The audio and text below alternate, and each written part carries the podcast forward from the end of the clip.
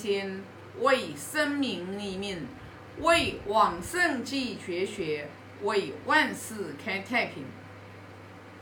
今天学习第十章啊，我读一下：只见知吹者，免衣裳者，于古者，见之岁少必作，过之必趋。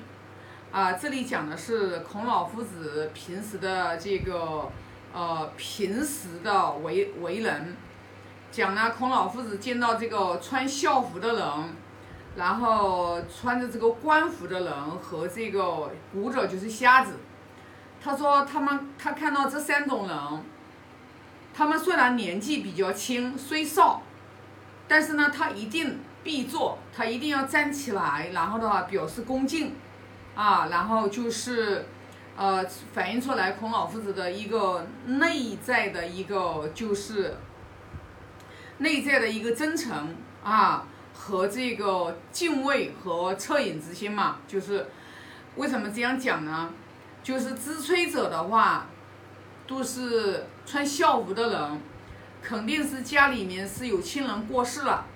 那亲人过世了呢？那圣人的话，他看到这样的人，虽然年纪比较轻，他表示他自己内心的一种哀痛，所以呢，他就哪怕是年纪轻了呢，他也是会站起来表示一个。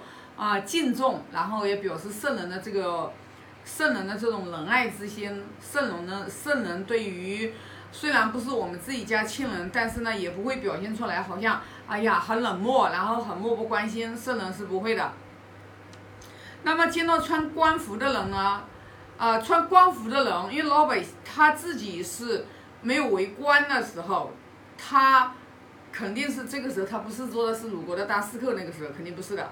就是他自己作为一个儒生，他是没有官位的时候，他见到穿官服的人，那就要表示出一种啊恭敬，啊这个是属于就是呃上下位的一种，就是君臣这种上下位的一种，就是内心的一种啊敬重，内心的一种尊敬啊。然后呢，你想，如果说老百姓见到这个。当官的，然后都都爱理不理的，然后都这个不屑一顾的，那这个那这个民风肯定就不行嘛。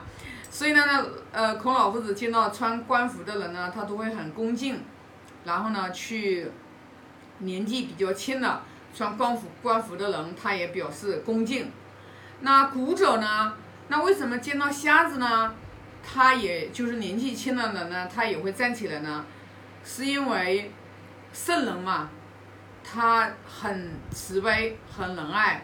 他见到就是这样的年轻的，就是呃这种人，他会有一个同情之心，会有一个悲悯之心，然后呢就来行这个礼。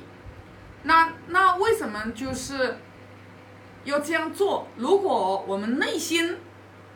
我们内心没有这样的一个仁爱之心，我们内心没有这样的一个恻隐之心，那你肯定他是做不出来的啊。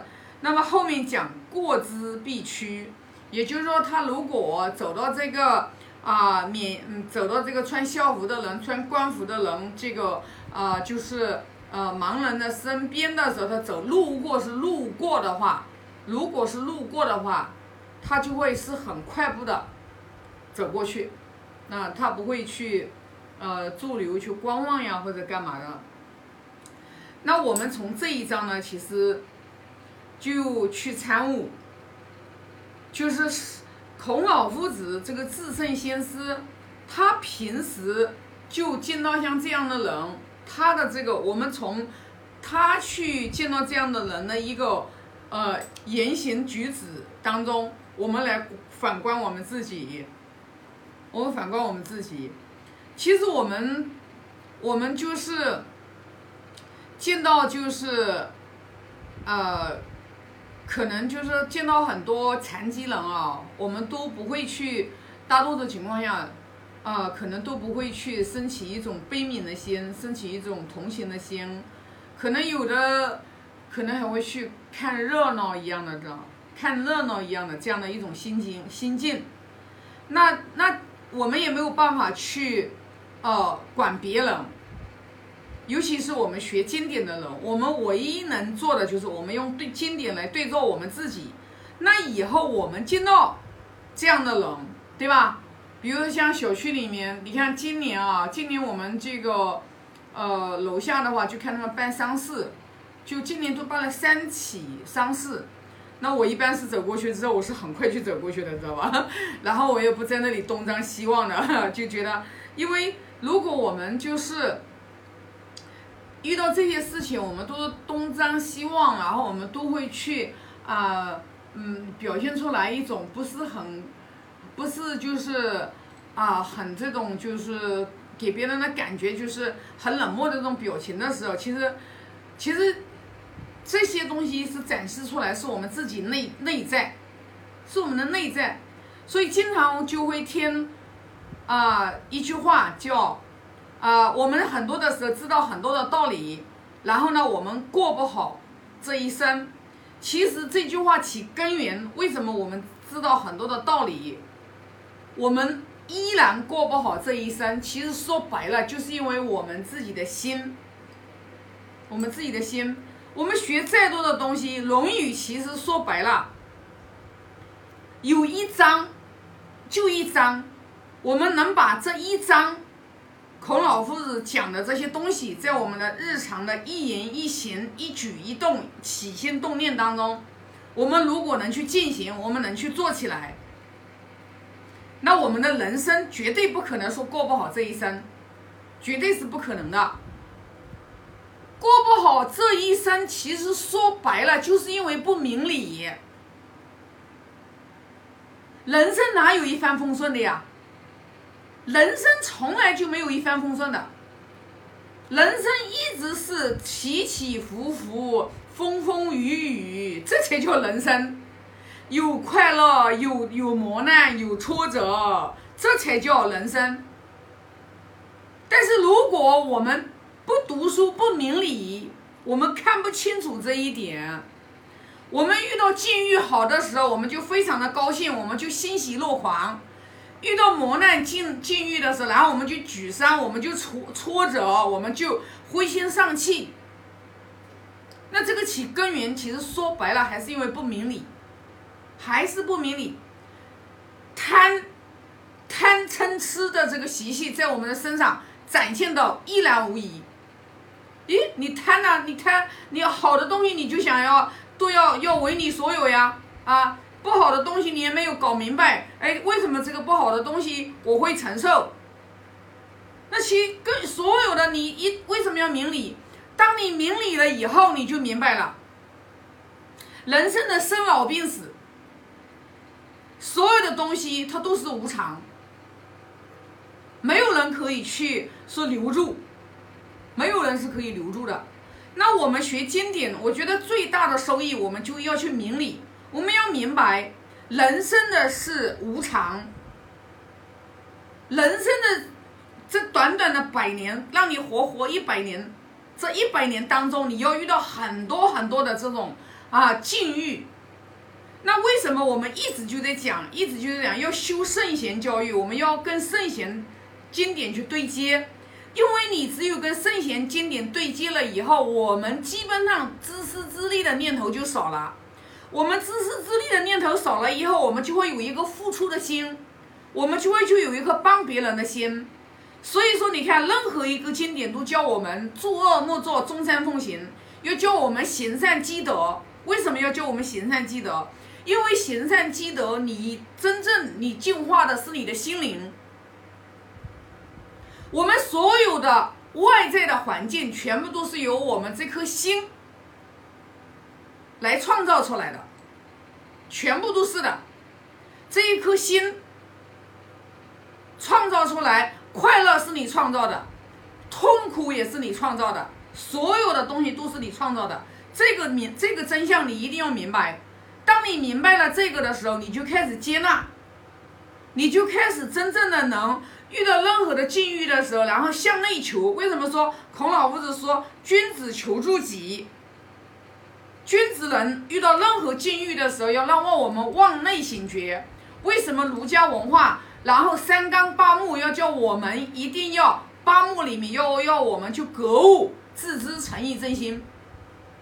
格物就是格除欲望呀。但是我们如果生活当中我们的贪嗔痴慢疑这个五毒的习气特别重的时候，你怎么可能去格物呢？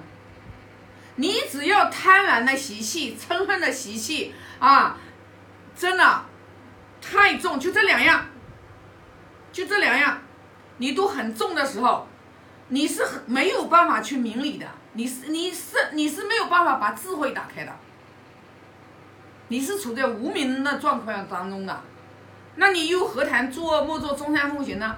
那也就是说，你如果你在这种状况下的话，你做你你的每一个起心动念都有可能是在行恶。那你生命之流，你可能会好吗？越来越好吗？你不可能越来越好的。不要去羡慕别人，所有的人的努力，人生的轨迹都是自己去创造的。所以为什么我们一定要学经典？圣人为什么见到知吹者、免衣裳者、鼓者，为什么他要有一颗？要虽少年纪很少的人，他都要站起来，他都要站起来，要很恭敬，他要很，他要很这个表示出来，他心里面的一份啊哀痛和恭敬，什么原因啊？对不对？